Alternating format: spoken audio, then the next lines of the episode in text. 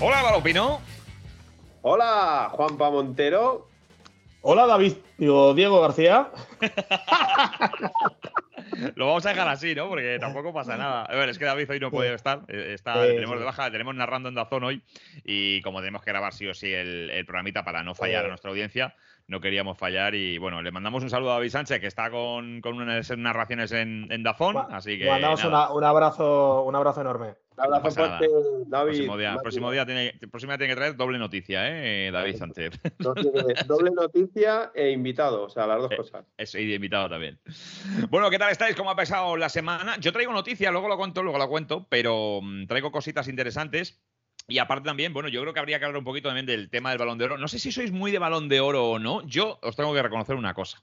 Eh, yo soy muy poco del balón de oro porque creo que es un premio muy poco fiable. Eh, en el fútbol masculino. Creo que en el fútbol femenino todavía no está intoxicado. Creo que en el fútbol femenino todavía está eh, rigiendo un poco la cordura, la sensatez. Y creo que el premio se lo llevan las jugadoras que se lo merecen o que hasta, hasta, hasta la fecha creo que se lo han merecido. Porque pienso exactamente igual como han salido las, las nominaciones y las votaciones y los premios. Pero yo creo que en el fútbol masculino eh, es todo lo contrario. Es un premio mm, muy comercial, un premio donde me parece a mí que mm, eh, está demasiado dirigido eh, en, función de los intereses que, manejan el fútbol. Y creo que eso lleva a, eh, bueno, no sé si a desprestigiar el premio, pero sí al menos en que mucha gente no le dé la importancia que quizá deba tener eh, el que un- una persona sea el mejor jugador del mundo, o en este caso también para el fútbol femenino, la mejor jugadora del mundo. Insisto, creo que en el fútbol femenino no está intoxicado, creo que en el fútbol femenino de momento lo están haciendo muy bien y hasta día de hoy creo que han acertado prácticamente en todos y cada uno de los premios que se han nominado y que se han dado, pero creo que en el fútbol masculino hay unos intereses que están por encima de- del verdadero valor que tiene ese balón de oro. Es mi opinión, ¿eh? Y ahora posiblemente Juanpa o posiblemente Pino llegarán y dirán, no, no, no, eh, estamos completamente de acuerdo con, las votaciones, no lo sé. Pero yo eh, entiendo que, que este, este, este premio está eh, devaluado. ¿Qué pensáis? Mm, A ver, eh, yo tengo sensaciones y opiniones encontradas. A mí me gusta mucho el balón de oro. eh, he crecido, he nacido con el balón de oro. Me hacía mucha ilusión eh, ver quién era el balón de oro, pero sí es verdad que en las últimas fechas también me imagino que también influenciados por, mm, por todo lo que conlleva o ha conllevado tener a dos jugadores que han estado enfrentados y ese enfrentamiento conllevaba también un enfrentamiento entre aficiones y, y, por lo tanto incluso me atrevería a decir que comunidades. eh. Mm, ha terminado un poco devaluado, pero sí es verdad que es un, pre- es un premio que mola mucho. Eh, yo hay un momento que la, la cabeza me hace clic y empiezo a dejar de creer en, en la elección del balón de oro, que fue cuando eligen a Michael Owen. Y ese año Correcto, mm, correcto. para mí era Raúl González Blanco, y no porque sea español o del Madrid, me da exactamente igual. Ese año Raúl González Blanco debería haber sido eh, elegido balón de oro y no fue así. Y a partir de ahí, pues bueno, luego llegaría Ronaldo ganando el Mundial, Fabio Cannavaro, que, que nunca terminé de entenderlo, porque yo creo que no era merecido, eh, se lo dieron por el Mundial y luego de repente, años después, en el momento que no se lo dan, y fijaros, no digo Iniesta, porque yo siempre he dicho, fijaros que, que Iniesta para mí no era el merecedor del balón de oro. Ese, ese Mundial que gana España, eh, el mejor jugador para mí es Villa. Villa hace un Mundial brutal, marcando goles decisivos, eh, o Xavi Hernández, o Iker Casillas. Tres jugadores que, que marcan eh, eh, pues eso, las distancias con respecto a los demás. Iker Casillas por la parada, Xavi Hernández manejando el equipo y David Villa marcando goles. Sí, es verdad que Andrés Iniesta es muy bueno, me parece uno de los mejores jugadores de la historia, marca el gol, pero por un gol mm, yo creo que no se gana un balón de oro. Y esto no benefició en este caso a la elección. Iniesta, Xavi, esa separación, unos votaban a Iniesta, otros votaban a Xavi, y entre medias pues se lo llevó Messi. Yo creo que eso no fue, no fue justo. Y luego años después pues ha pasado lo, lo de siempre, ¿no? Eh, Cristiano, Messi, Cristiano, Messi. Para mí Messi es el mejor jugador de la historia, por lo menos que yo haya visto, el más, Fijaros, no el que más me haya gustado, que hay una diferencia, Pino. No el que más eh, me haya gustado, porque yo tengo mis gustos. Me puedo, para mí el mejor jugador, el que más me ha llamado la atención, el que más me ha enamorado ha sido Ronaldo Nazario. Para mí Ronaldo Nazario, el Ronaldo Nazario del Barça, no he visto un jugador igual. Que cambiaba los partidos, y mira que a mí se lo hacía, ¿eh? pero me enamoraba. O incluso Ronaldinho, era un jugador diferente, o incluso Zidane, eh, da igual. Pero Messi ha sido en 16 años el mejor del mundo. Y en esos 16 años ha estado alternando con Cristiano Ronaldo. Uno nació con esa calidad, luego la desarrolló, y otro se la trabajó que yo creo que es el gran trabajo y la gran diferencia con Cristiano Ronaldo, que él se ha hecho o se ha convertido en el mejor del mundo y Messi, al igual que Guti en su día, ¿os acordáis que decía Mitchell una frase que sí, sí, eh, Guti es que se le da bien el fútbol eh, y aunque no quisiese, es que es muy bueno. Pues algo así le parece a Messi y encima Messi sí quería ser muy bueno. Bueno, pues en general, después del rollo que os he metido, para mí el balón de oro eh, no tiene credibilidad, pero también os digo que este balón de oro, si tenemos que ser justos, a mí que no me digan siete partidos, ah, siete partidos, se ha ganado un mundial, lo ha ganado Argentina, no era la favorita, no tenía el mejor equipo y se lo han llevado. Y a mí los regalos no me valen. España ha estado 100 años sin ganar un mundial, 80 los que haya sido, y hasta 2010 no lo ganó. Argentina ha ganado un mundial merecido y Leo Messi ha sido el que ha tirado el carro. Merecidamente se lo lleva Leo Messi. Y luego ya habrá tiempo para Haaland, para Mbappé y para Bellingham. Ahí lo dejo. Bellingham.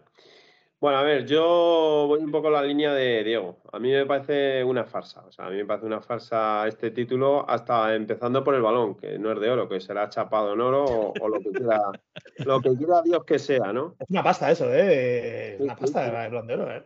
¿Me dejas que ponga ese titular, Pino, no? Lo del balón de oro es una farsa. Por lo que quieras, Diego. Pon lo que quieras, sea, porque realmente lo opino así. Creo que al final yo creo que es un título que, se está devaluando poco a poco, por eso mismo que acabas de citar tú. Yo creo que sin ir más lejos, la gran muestra, eh, yo empecé a dudar de ello, como bien ha dicho antes Juanpa, con la figura de, Owen, ¿no? Yo creo que Owen, evidentemente, es un gran futbolista, es un buen futbolista, pero nada más. No, para mí no, vamos, yo creo que no estaría en la lista de, de ninguno de los que estamos aquí de nosotros tres y de los muchos que nos están escuchando, yo creo que no estará pues ni dentro del top 10 ni del top 20 a nivel mundial histórico de futbolistas que de alguna manera han dejado su huella en, el fútbol mundial. Para mí, para la forma de entenderlo. Si a eso le unes que, mm, que este año Messi, yo creo que más que la entrega los balón de oro, ha sido un homenaje a Messi, o sea, un, un homenaje como que sonaba despedida de la élite del fútbol, pues yo creo que era un poco la guinda al pastel, ¿no? Yo creo que es un poco más que la, mm, la gala del balón de oro, yo creo que era la gala al homenaje a, Messi por todos los años que nos ha brindado en el fútbol actual, en el fútbol mundial, porque sin duda yo creo que es un jugador que nadie va a discutirlo, que ha marcado década. Que no estoy de acuerdo con Juanpa, evidentemente, cada uno tiene su, estilo y su, su, visión sobre los futbolistas. A mí, para mí, yo creo que el mejor, sin duda, llevaba el 10 a la espalda de Argentina también, pero era un poquito más antiguo, que era un tal Diego Armando Maradona que Diego Armando Maradona cayó en un equipo y lo hizo campeón él solo prácticamente, donde no estaba arropado de grandísimos jugadores y un Nápoles... Eh, un tal Carecano era malo tampoco, ¿eh? Bueno, sí, bueno, si quieres, este nombre, si, quieres, si, quieres este nombre, los que estaban al lado de Messi, a ver si eran malos también, porque a lo mejor en Nápoles podemos sacar dos, tres nombres, pero del Barça me vienen pues como seis o siete futbolistas de primer nivel, con lo cual... U más, que diría el Fiti, U, más. Con lo cual yo creo que, yo creo que esa es un poco la, piedra de toque. Por tanto, yo no tengo dudas. Y luego otra cosa más. Eh, en toda la historia del balón de oro, tan solo se ha concedido el balón de oro a, a un guardameta. A un guardameta. Y yo para mí, Así. la temporada... Efectivamente. Eh, para mí, yo creo que Courtois la temporada pasada fue una cosa de locos. O sea, la temporada de Courtois el año pasado fue una auténtica barbaridad que incluso, eh, vamos, yo, yo le sentaría a la mesa de, pues evidentemente, de los Messi, Mbappé, Cristiano Ronaldo. Lo que pasa que, evidentemente, la visión es distinta. Una cosa es meterlo que a, nivel de estadísticas queda muchísimo más vistoso el hecho de perforar porterías contrarias, hacer eh, eh, jugadas grandiosas, vistosas y tal, pero ojo, ojo que el Real Madrid mm, y si no a las pruebas me remito, le debe muchísimo a este guardameta, porque sin duda, yo para mí la temporada pasada, yo no he visto el nivel de Courtois en todos los años que he visto a nivel profesional, para mí fue sin duda la pasada, vamos, una auténtica brutalidad. Por tanto, para mí, reincido y no sé si lo quieres poner como titular, una auténtica falta. Eh, yo comprando los dos boletos, comprando los dos boletos, porque creo que hay parte de, de razón en lo que dice Juanpa y creo que hay parte, mucha parte también de razón en la que dices tú, Pino. eh, es verdad que sorprende mucho que, por ejemplo, jugadores como Casillas, Buffon o el propio Courtois no tengan un balón de oro. Eh, a mí me. A mí me escama, ¿no? Y, me- y sobre todo me, me, me- me- me chirría un poco que, que Messi tenga ocho balones de oro, que Cristiano tenga seis o siete, no sé cuántos tiene también, seis o cinco, no lo sé. Seis, Pues seis. eh, Eh, que sí, que han sido los mejores. Pero yo creo que a veces, a veces, eh, en vez de reconocer el año de- del futbolista, se ha reconocido la trayectoria del jugador. Como trayectoria hay muchos reconocimientos. Hagan ustedes un salón de la fama. En Estados Unidos existe una cosa que se llama el salón de la fama. Hagan ustedes un salón de la fama, pero reconozcamos cada año natural o cada temporada natural al futbolista que ha sido el mejor jugador del mundo, ya sea un portero, ya sea un defensa, ya sea un delantero, ya sea un medio. Es que yo recuerdo que Canavaro, Fabio Canavaro, por ganar un mundial y por ganar Sí, la sí. Champions, fue el balón de oro. El balón de oro, correcto. Entonces, em, ¿qué criterios hay para premiar a Fabio Canavaro y no premiar a Gigi Buffon? Cuando yo creo que ha sido posiblemente de nuestra época el mejor portero que hemos visto jamás. De nuestra época. Porque Yo a Yassin, yo a la araña de Yassin no la he visto Sí, sí, jugar. sí, sí, Casillas, posiblemente sea entre Casillas y Buffon, o ahora Courtois, pero yo creo que Buffon, por su trayectoria, eh, bueno, por, por- por todo lo que ha sido, lo que ha dado en el, Claro. en el calcio, a la lluvia, a la selección italiana, ¿de verdad este futbolista se ha retirado sin un balón de oro? Entonces, ¿qué criterio sigue el balón de oro? Eh, tema de votaciones. Claro, es que vemos las votaciones y, y- y aquí cada uno tira para su casa. Pero es que luego encima aparece, bueno, pues que eh, eh, hay cosas secretas que no sabemos y que este año por decreto ley se lo tienen que dar a Messi. Yo no voy a poner en duda la calidad, el nivel, eh, la trayectoria de Leo Messi. Para nada, como decía supuesto. Dalopino. Es, innegable, es innegable. ¿no? El, el que lo haga, evidentemente, poquito sabe de este deporte. Messi es eh, posiblemente top 3 de la historia mundial del fútbol. No, me, no tengo ninguna duda. Puede estar sentado en la mesa de Maradona, de Pelé y a lo mejor él. No lo sé. Puede que sean los tres que estén sentados en esa mesa. y no lo sé. También le, No- le no lo sé. por ahí. No lo sé, me da igual. Eh, está ahí, está en esa mesa. Y por supuesto es indiscutible. Pero a mí no me pueden vender que este año Messi ha estado al nivel de Haaland. A mí no me pueden vender que este año Messi ha estado al nivel de Courtois. A mí no me pueden vender que este año. Messi ha estado al nivel de Mbappé tan siquiera. A mí no me puede... Y os voy a decir más. Y vais a decir, no, está tirando ahí para Leti. A mí no me pueden decir que Messi este año está al nivel de Griezmann. Así de claro os lo digo, como futbolista. Porque yo lo veo cada domingo a ese jugador. Y yo sé lo que aporta ese futbolista a su equipo. Y he visto lo que ha aportado Messi al París y lo que está aportando Messi en una liga completamente menor. Y se ha llevado un balón de oro por ganar un mundial con una selección que, dices tú, ha tirado al carro. Yo creo que ha tirado más casi Julián Álvarez o Di María que el propio Messi en esa selección. Y te digo más, es, una- es un mundial que ha ganado Argentina, que sí, que lo ha ganado, con las dudas que quieras y como tú quieras, pero con un penalti en cada partido. Sí, sí, está claro. Vamos, eh, a, vamos a hablar claro. pero escucha, vamos pero a y- reconocer y- las cosas. Y, escucha, Italia tiene unos cuantos mundiales así, eh, por penaltis. Eh, Sí, pero Ale- ninguno- Ale- Ale- Ale- Alemania también, eh, si tiramos de historia, bueno, tampoco ha sido el, el fútbol más, más divertido en, en los mundiales. Y fíjate, o sea, y no voy a defender el balón de oro, porque mm, ya os digo que dejé de creer en el balón de oro hace, hace muchos años, desde que Owen, incluso si me apuráis, desde eh, Summer, cuando gana ese balón de oro, no sé si fue en el Correcto. 96, si no me falla la memoria, 95. Sí, el, el año después de el año, El antes de Estados Unidos, ¿no? el- De- el- después, de después del No. 94 Estados Unidos de Fue de- 96 porque yo creo que, eh, o en 97 porque gana eh, el Real Madrid, gana luego la, Copa Europa, en 98. entonces el 96, porque es el, el 98 es cuando gana la Champions, 97 Sí, 97. claro. Sí, a ver, eh, en este caso, ya os digo que, que la- para mí el balón de oro mm, dejó de. Es, una, es el dinero, es el negocio. Pero mm, si nos ponemos a analizar, el problema de Messi en este caso, para mí es más justo que se lleve el balón de oro este año que en el año 2010. Bastante más justo. Eh, porque, claro, eh, porque la distancia. A ver, si es que el problema está que el mundial ha sido hace mucho tiempo. que parece que ha sido hace años. Bueno, un año. Un claro, El mundial, este mundial se tenía que haber jugado ahora. Y si se hubiera jugado ahora, todos tendríamos en la mente el mundial de Argentina, el mundial de Messi. Y fíjate, yo cuando digo tiro del carro, es que este mundial, Di María, un jugador que ha anunciado su retirada dentro de nada, pues ya lo ha anunciado. Julián Álvarez es un jugador muy jovencito que rinde muy bien eh, en el City, saliendo del banquillo o, jugando ya partidos como titular junto a Haaland o con Argentina. Eh, jugadores como Enzo Fernández, que mm, de repente después del Mundial le ha costado 120 millones de euros al, Chelsea. Eh, Messi le ha hecho cosas a Guardiol, que yo creo que Guardiol todavía se está acordando de ellas. uno de los defensas más caros de, de las últimas fechas. Pero es que estos jugadores, no es que Messi tire del carro, es que ellos han ganado este mundial para Messi. Y esto yo no lo había visto nunca. ¿Os acordáis cómo ponían a Messi en su país hace no mucho tiempo? claro, por supuesto. Pues eh, claro, pues, pues, pues, pues, esto ayuda aún más, ayuda aún más a ese sí, Pero la leyenda, Álvaro, o sea, aquí se, busca la leyenda. Y también tiene una cosa. Eh, pero entonces, entonces este cañero, este cañero, Diego. Pero Juanpa, Juanpa eh, pero entonces hagamos un salón de la fama.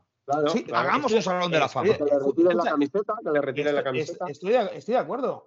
Eh, y me decías lo de Guardiola, eh, digo lo de Guardiola, lo de, lo de Maradona y equipos. Mm. Eh, fíjate, mi abuela a mí siempre me decía, y él ha visto jugar, en paz descanse ya, vio jugar a, a, Pelé, a Maradona, a Messi, a Cristiano, a Zidane, a, a Platini, que la gente se olvida muchas veces de Platini, y ha sido uno de los mejores jugadores de fútbol de los años 80. Pon a, Roberto Bayo en esa mesa, por favor.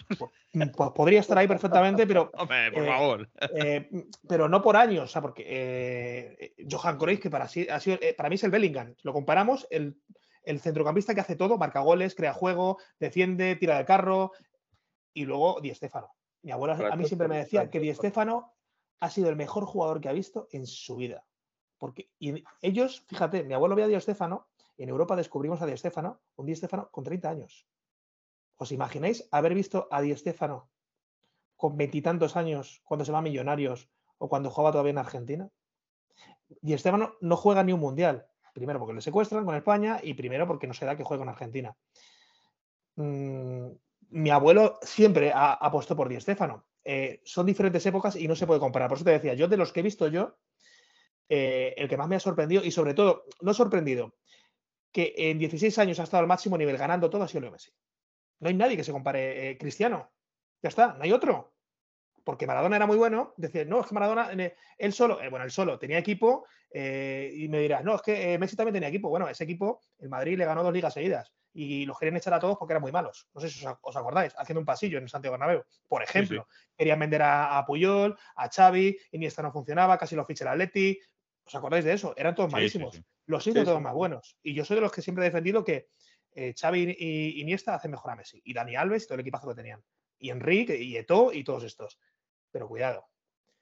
No nos equivoquemos. Mm, muchas veces las fobias eh, y las filias nos hacen eh, no, ver el final del túnel. Messi mm, ha sido el jugador mm, que ha cambiado la historia de un club de convertirle en un club menor de los buenos, como el Barça, el Barça era un club que estaba, no estaba al nivel del, y no digo el Madrid, ¿eh? digo el Liverpool, el Bayern, si me apuras, el Manchester United, el Milan, no estaba a ese nivel. Y Messi, con la llegada de Messi, ha cambiado la historia. Messi es el Di Stéfano del Barça.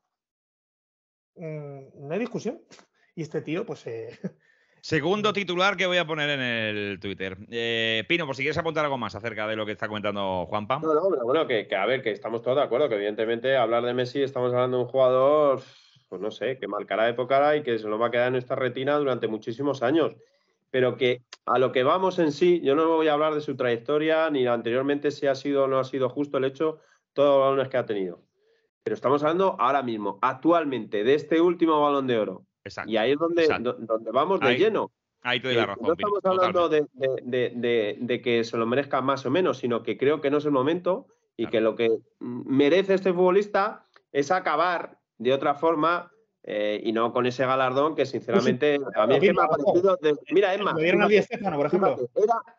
yo no sé si estáis conmigo, pero yo hablando con compañeros a nivel general, muchísima gente no tenía conocimiento ni cuando era la fecha de la, de la gala del balón de oro. La gente estaba un poco mm, desdibujada, un poco eh, perdida, no estaba metida de lleno en esta gala, o sea, porque ya se, se daba por hecho, se daba por hecho que iba a ser un, bueno, un mero trámite para. Bueno, pero ahí, Álvaro, te voy a decir una cosa. Eh, en tono el mea culpa desde el punto y desde el lado mm, de vista de los periodistas, eh, y te voy a decir por qué. Llevamos 10 años con una guerra Madrid-Barça en el balón de oro. Entonces, el interés general del balón de oro por esa guerra Madrid-Balsa se había incrementado y se había potenciado muchísimo en este país.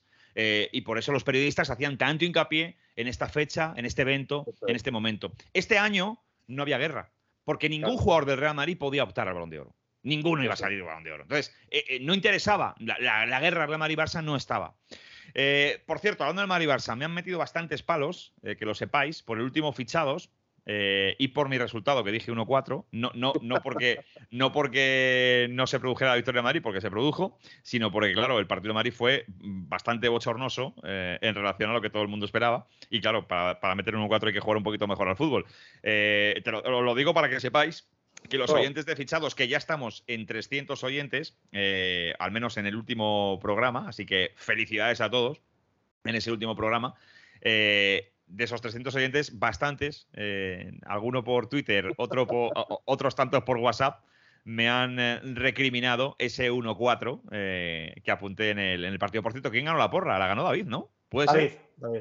David. Estuve pues ¿eh? Estuve ¿eh? Escucha, le íbamos a invitar hoy a, una cena, pero como está en Dazón, eh, ¿eh? no, no, le podemos.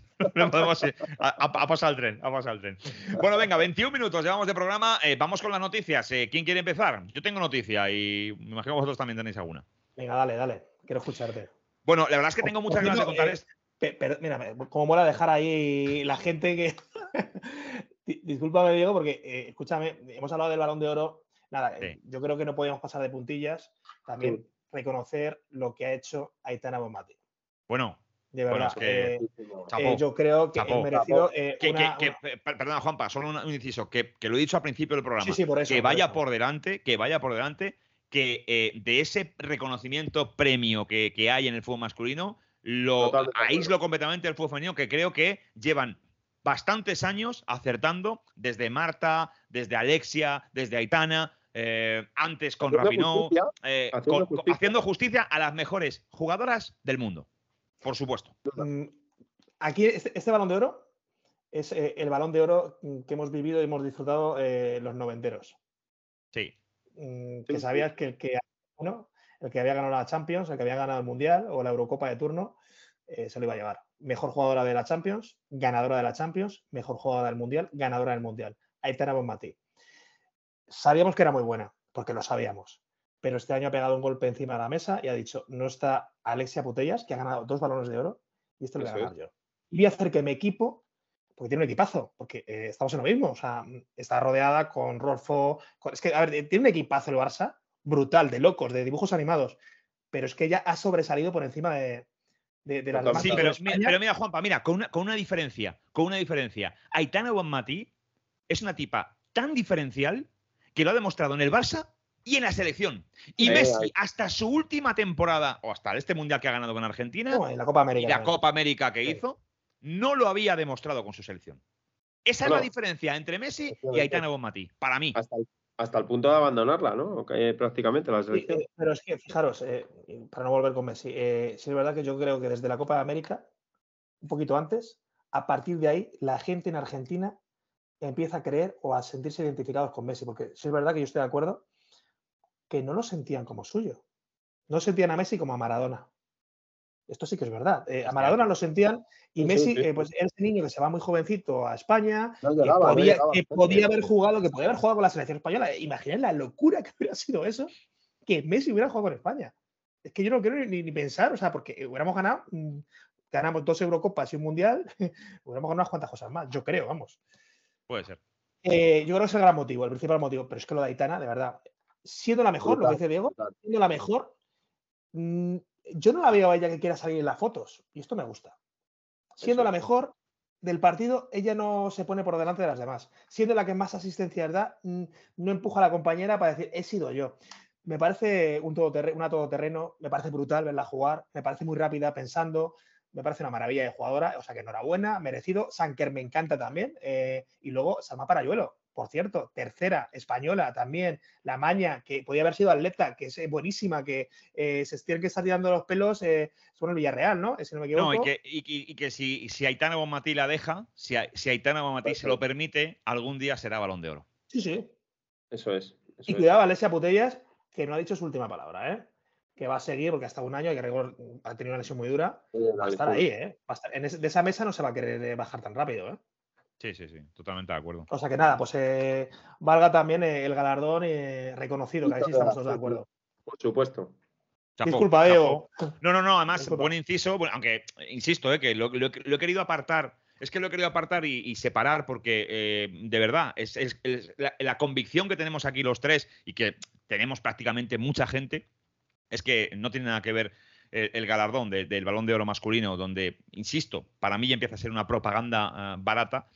Eh, con el balón de oro y el reconocimiento real que se da en el fútbol femenino, que creo que es un acierto absoluto. Y además, eh, chapó y, enhorabuena para, para Etana Bonmatí, la futbolista del Barça, que alguno podría decir, ah, es que, estoy tirando contra Messi por el tema Barça. No, no, la futbolista del Barça, con todo merecimiento, igual que Alessia Putella, los dos años que lo ha ganado, sensacional eh, en este sentido, como siempre, el Fútbol Club Barcelona en su en su eh, en su equipo femenino. Eh, decía, eh, tema fichajes.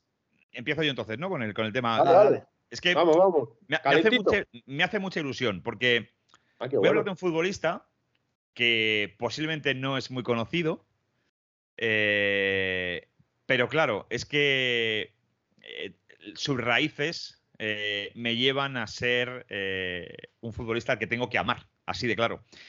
Se está hablando, se está hablando de una posibilidad real. Me, da mucha pena que no esté hoy David Sánchez en este programa. Espero que lo escuche y que en el siguiente fichado nos diga algo o que antes haga algún comentario en Twitter él directamente. Me da mucha rabia porque se está hablando desde la cantera del Real Madrid de incorporar a un futbolista desde Argentina. Este jugador que milita en Argentina, se llama Federico y tiene el apellido. Oh, oh, no lo digas. Ah. De Redondo. De Redondo. Federico Redondo, hijo de Fernando Carlos Redondo Neri. Eh, claro, imagínate, es que se me pone la piel de, gallina solo de hablar de esta, de esta posible incorporación al Real Madrid Castilla. ¿Qué pasa? Que el Real Madrid Castilla está estudiando el fichaje de Federico Redondo. Eh, Federico Redondo está como loco, como loco por venir al Real Madrid porque su padre jugó en el Real Madrid, pero hay un problema. Hay un problema muy grave e importante. El Real Madrid quiere incorporarlo para meterlo en el Castilla, en primera ref. Y Federico Redondo no está dispuesto a dejar la primera división argentina, está jugando en Argentinos Juniors, no está dispuesto a dejar a Argentinos Juniors cruzar el charco y venir a jugar en primera red. Él cree que tiene potencial para jugar en el fútbol profesional, en primera división, eh, desconocemos todos si tendrá el potencial necesario para jugar en el primer equipo del Real Madrid, cosa que eso evidentemente es muy caro y más teniendo en cuenta el centro del campo que tiene el Real Madrid. Eh, pero Federico Redondo, evidentemente, eh, claro, está como loco por, por, venir al Real Madrid. Lo que pasa es que no quiere jugar en el equipo de bueno, bueno, no quiere, no. no tiene muy claro eh, dejar un equipo de primera división argentina para estar en la primera ref y tener que ganarse ese sitio para estar algún día en el primer equipo de la Madrid, donde sabe que va a ser muy caro entrar realmente. Es un dilema, es una tesitura, pero es un fichaje del que se está hablando, es un nombre que está valorando el Real Madrid sobre la mesa y evidentemente a mí me hace, como podéis imaginar, muchísima ilusión porque estamos hablando de uno de mis ídolos futbolísticos como es Fernando Rondo, que es el padre, evidentemente estamos hablando del hijo que es Federico. Bueno, eh, ¿cómo eh, suena eso, eh? ¿Cómo suena? Pelos, de, punta, ¿eh? O sea, em, fíjate, hablaba antes, eh, y, Pino además que, es, el que sabe, el estudioso, el que, el que ha jugado con los buenos y que era muy bueno y, hasta en esa época, muy cerquita de, ese, Fernando Redondo. Fíjate. Y ¿Llegaste a entrenar con él? ¿Llegaste a entrenar con él, Pino? No me, digas que compartir, sí, compartir vestuario sí, pero compartir vestuario sí. Sí, sí, sí. dale, dale, dale tu pino, habla cuenta de relata. Fíjate, joder, parece que está hilado todo esto, ¿eh? Pero tengo una anécdota con Fernando Redondo porque eh, cuando yo me rompí el cruzado, él también estaba lesionado y entonces compartíamos, compartíamos camilla, ¿no? Y, bueno, pues, pues fíjate, te daban ganas hasta lesionarte a posta, ¿no? Porque solamente compartir camilla con él era como fingir prácticamente que estaba lesionado, ¿no? Pero en una de esas se, me olvidó la, la, sudadera y el bueno de Fernando, que es un tipo excepcional, un tipo excepcional con la gente que de abajo, el trato maravilloso, siempre hablando, aconsejándote y tal, eh, pues fue el que se acordó y, se la devolvió a mi mister en, por aquella época eh, Quiroga, eh, que estaba llevando el KETA, y se la, se la llevó, porque bueno, era totalmente distinto. A la Ciudad Deportiva Antigua no tiene que, nada que ver, ¿no? Prácticamente los vestuarios de fútbol base pues no, nos separaban del primer equipo 20-30 metros. Bueno, pues tuvo la diferencia de, de, llevársela y decírsela, oye, llevárselo a Álvaro que se lo ha olvidado en el, y, siempre, bueno, yo, no sé, yo creo que no volví a, lavar esa sudadera, creo, ¿eh? esa no se lava, esa no se lava. Madre mía. Sí, sí, qué futbolista, Dios mío, qué barbaridad. Oh, qué locura. yo, yo de verdad, mira, el otro día, sabes que a mí me gusta mucho esto de TikTok. Eh, el otro día subía un, subía un post en el que comparaba a Bellingham con jugadores de otros tiempos. ¿Sí? Y destacaba a Johan Cruyff, por supuesto, a Uli porque la gente eh, se, olvida de Gullit y para mí Gullit es de lo mejor que he visto, de lo más completo. Y otro de ellos era un tal Fernando Redondo. La gente no se acuerda, él cuando llega de Argentinos Juniors, que, llega al Tenerife, el, jugador que juega más adelantado. Él siempre quiso el 5, porque en Argentina el puesto de 4 es el 5. Y, lo llevó en el Tenerife. El Tenerife marcaba goles. El Tenerife pisaba mucho zona de tres cuartos, área rival, tenía gol. Y luego el Real Madrid se va reconvirtiendo. Pues fijaros, yo no recuerdo, ahora estamos acostumbrados a ese doble pivote, es que él solo, él solo se hacía con el centro del campo. Era un jugador, yo, eh, está, hablando de lesión, fíjate, yo le tengo muy grabado en la mente, yo me pasa como digo, es uno de, mis jugadores que, que, más me llamó la atención, que más me gustó, que más me emocionó. Temporada 94-95, Valdano llega al Real Madrid después de arrebatarle dos ligas. Eh, en Tenerife, si no me falla la memoria, eh, tú estabas ese año cuando se lesiona, porque el que se lesiona, eh, se lesiona en un partido ante el Atlético de Bilbao, Fernando Redondo, y le ocupa su lugar un tal Luis, Luis Milla, que no era malo tampoco, ¿eh? Luis Milla, que está lesionado dos meses cuando llega al Real Madrid, y la gente incluso lanzó el debate. Fijaros cómo somos los periodistas, ¿eh? ¿Redondo o Milla? Leches. Llegó Redondo, que ese Madrid gana la liga con Redondo, con Luis Enrique, con Zamorano, con Amavisca, con Mitchell, que luego también se lesionaría, cruzado. Lo de Redondo era, mm, se acabó el debate en dos días. Y Milla era bueno, ¿eh? porque Milla era muy bueno, que también estuvo en el Barça, en el Valencia luego más tarde. Era una auténtica máquina, una locomotora, lo tenía todo. Yo recuerdo un partido, primera jornada, no sé qué temporada, no sé si era 97-98, contra el Rayo Vallecano, marca Redondo, de los pocos goles que marcó, porque no metía muchos goles redondo ya en el, Madrid. La madre que me parió, digo, este tío dónde la han sacado, macho. Y luego recuerdo cuando llega, la gente se olvida, eh, Redondo nunca estuvo con Florentino. Una de las primeras cosas que hace Florentino es vender a Redondo a Milan. Mm. Sí, sí, nada más llegar, sí. sí. estaremos, y, inciso, nada, fue, eh, decías... porque, fue porque Redondo apoyó la candidatura de Lorenzo Sanz. Ahí está, ahí está. No, yo lanzo un inciso además. Fernando, ¿cómo se llama su, su hijo? Federico. Federico. Redondo, es el Solari. Solari. Sí, sí, sí, claro, claro. claro Solari. Su, eh, su, abuelo era Solari, un jugador de fútbol mítico en Argentina. El indio. Solari, y luego su tío, todos sabemos quiénes son, sus, sus tíos que son futbolistas, sus primos, es que lo tiene todo para triunfar en Madrid. Eh, eh, yo simplemente decir esto, cuando, ya que has dicho lo de Florentino y cuando se va él, solamente decir, para que la gente lo sepa y lo conozca, quien no lo sepa, habrá seguramente muchos millennials que nos están escuchando y no sepan el, poder eh, mediático, no, no sé si mediático, pero sí social, ¿no? Que tenía Redondo en el Real Madrid, es el único futbolista, el único futbolista por el que la gente del Real Madrid se ha manifestado por su venta. La afición del Real Madrid se manifestó en el Santiago Bernabéu el día que Florentino Pérez decide vender a Fernando Redondo al Milán. Eh, eso te lo dice todo. Eso te lo dice todo. Ni con Cristiano Ronaldo, ni con Cristiano Ronaldo lo que ha sido Cristiano Ronaldo, ni con ningún otro jugador que ha vendido el Real Madrid. Martín Vázquez se va al Torino. Martín Vázquez se va al Torino, que también fue un escándalo. Con ningún futbolista, nadie del Real Madrid se manifestó pero cuando vendieron a Fernando Redondo, una parte del público del Real Madrid se manifestó en el Bernabéu para que no vendieran a Fernando Redondo. Era muy bueno. Old Trafford, camiseta negra, pase a Raúl.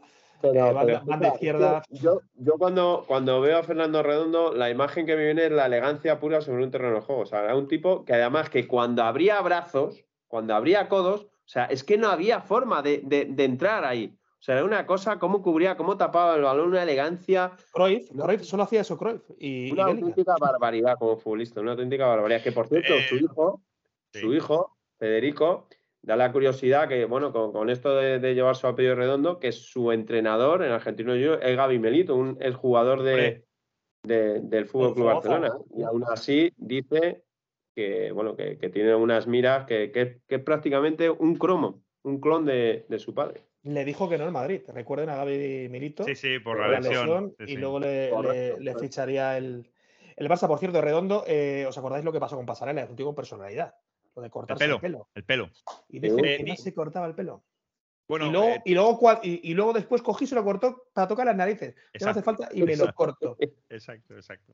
Brutal. Bueno, eh, dicho lo cual, eh, el Madrid Castilla se está planteando la incorporación de Federico, que es su hijo, no, no Fernando, que ya, ya pasó, pero eh, Bueno, No evidentemente. nos importaría, Diego, que volviese a España donde fuera. o sea, Fernando, con- con ese- una vez retirado, una vez retirado, ha estado jugando muchísimo tiempo aquí en los campos siete. de la el fútbol 7 en, en Torrelodones, en, sí, señor.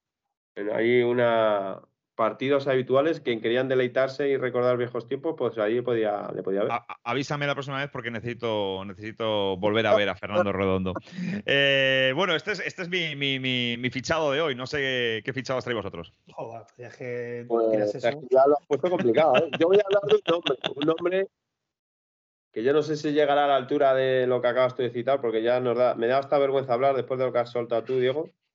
Pero hay un nombre que, que ya estamos todos cansados de escuchar el nombre de Mbappé, pues ahora surge un nuevo Mbappé ¿eh? en la liga francesa, que es un jugador, eh, Junior Cruipi, eh, que es un jugador franco-marfileño de 17 años, que está siendo un poquito la revelación en, en la liga francesa, que está en el Lorient, un recién ascendido desde la segunda división francesa, jugador de tan solo 17 añitos, 17 añitos, que en sus ocho primeras intervenciones, en ocho partidos que ha participado en la primera división francesa, lleva tres tantos ya y dos asistencias, y que todo el mundo, pues que le empieza a hacer oh, la comparativa, ¿no? El símil con, con Mbappé, un jugador que se asemeja a las condiciones, al estilo de juego de Mbappé, jugador vertiginoso, jugador muy vertical, jugador con gran profundidad, que ataca muy bien los espacios y que puede eh,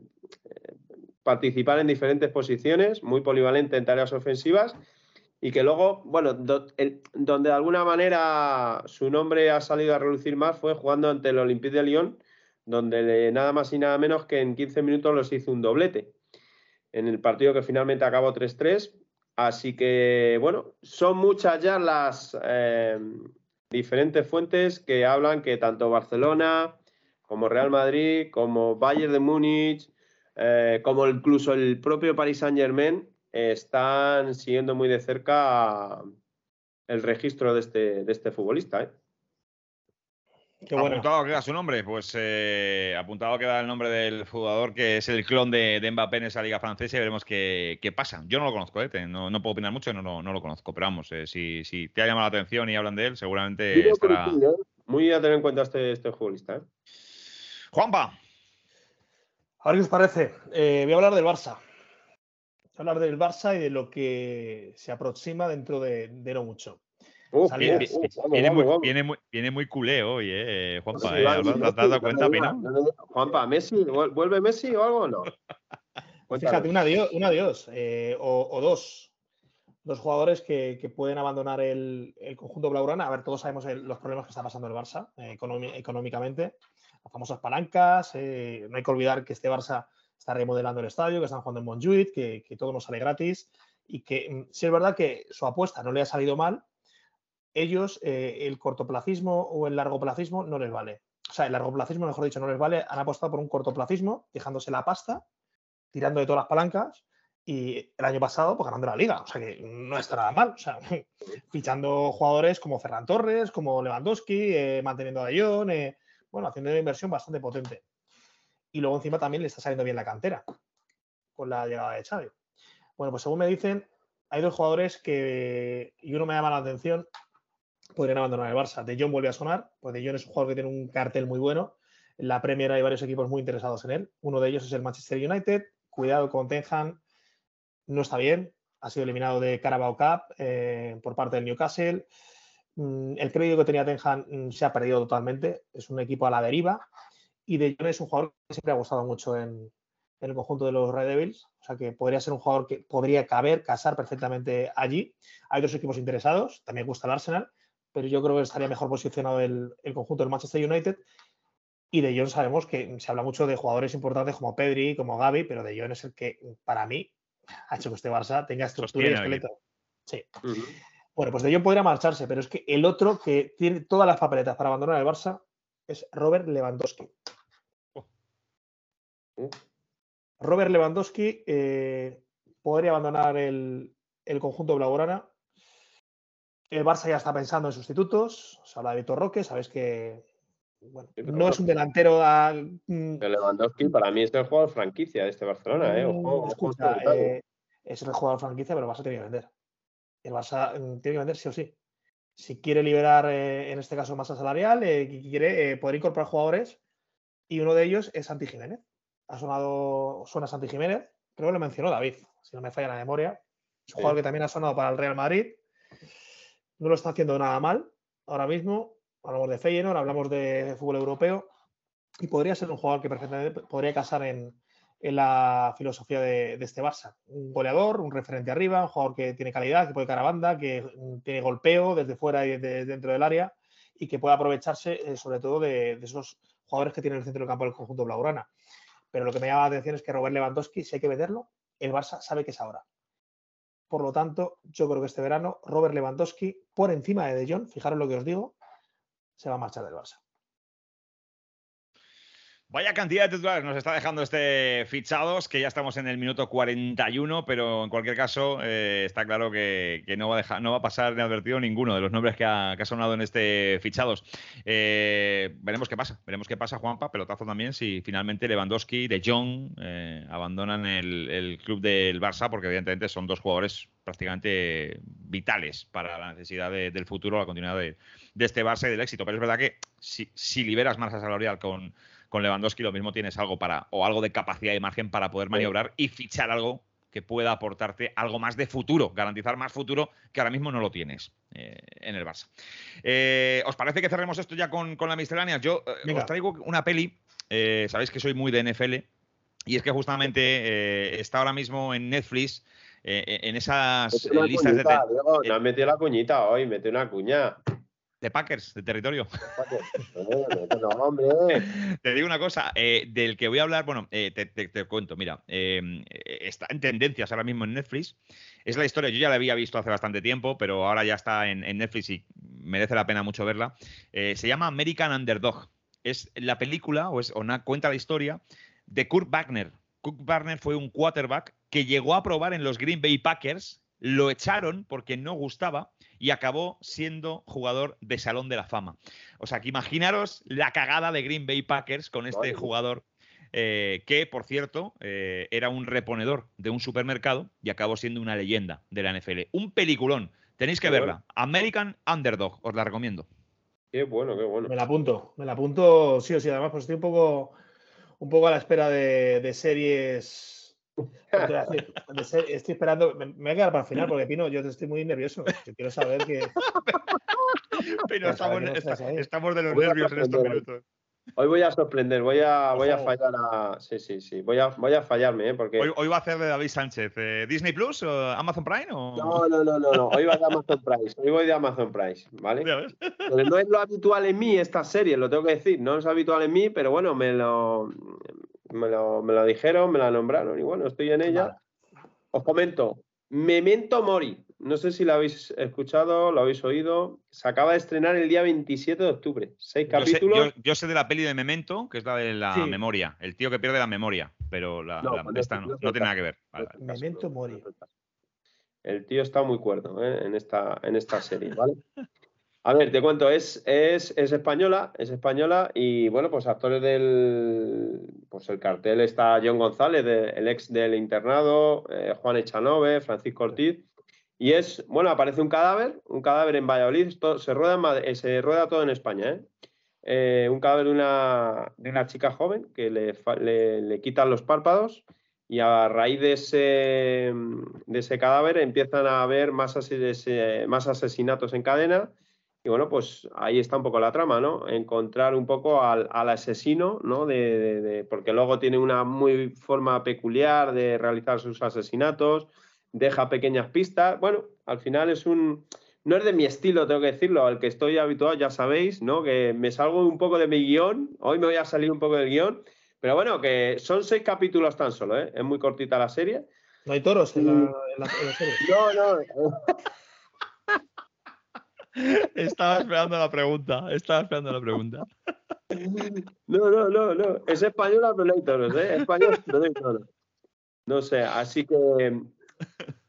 Miradlo, ¿eh? Porque aunque salga de mi estilo. Me, memento Mori. Estilo, me, memento Mori, momento Pino.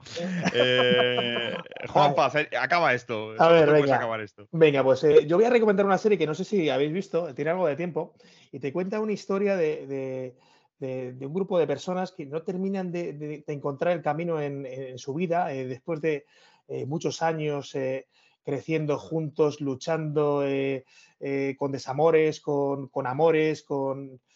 Y, al final nos queda la amistad.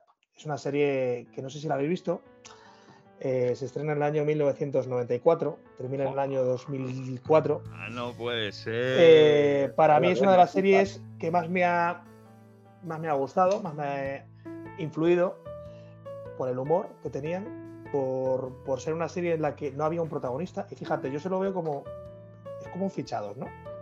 Un grupo de, personas, eh, de amigos que están ahí charlando de, cosas que les gusta y no hay una persona que, quiera levantar la mano más que otra. Eh, importa la opinión de todos y, no destaca nunca la opinión de ninguno. Era un grupo de amigos que cuando se crea esta serie la idea era que fueran dos protagonistas. Eh, doy más pistas. Eh, la protagonista iba a ser una tal Jennifer Aniston y David Schimmer, que le conocían como Ross, Ross Geller. Ella es Rachel Green, iban a ser los dos protagonistas, pero los eh, guionistas se dieron cuenta la primera semana que eso tenía que ser imposible, porque había tanta química entre los seis protagonistas que los seis tenían que ser protagonistas. Fijaros hasta qué nivel. Fíjate, yo te iba a decir las chicas de oro, pero ya al decir seis ya, No, no, eran tres y mira que las chicas de oro tenían. No. Fijaros el nivel de, de igualdad, de democracia que había entre esos amigos, porque se convirtieron en amigos los seis veintitantos años tenía cuando empezó la historia, que eh, llegaron a un acuerdo. Si eran nominados para los mm, premios, cualquier tipo de premio, si no iban los seis, los famosos Grammys, no iban a. Los Grammys, perdón. Eh, los Globos de Oro. los Globos de Oro. Si no iban los seis nominados, no iban a, a querer ese premio. Uno de ellos, para mí mi preferido, era Matthew Perry. Vaya. Chelder, y hace muy poquito nos ha dicho adiós, 54 años, eh, un actor que venía de familia de actores, su padre un actor también muy conocido, que tuvo siempre problemas, eh, lo vimos con los cambios de, peso a lo largo de los 10 años, pero que era un actor que, fijaros, él no era el elegido para ser protagonista ni para trabajar en la serie. Estoy a lo mejor enrollando mucho, pero yo creo que se merece, se merece este final, este, este protagonista. Ayudó a un amigo a prepararse el casting de la serie y cuando eh, le había preparado al amigo, le dijo, es que yo quiero presentarme, le dijo a su agente, déjame presentarme, que yo creo que lo voy a hacer bien.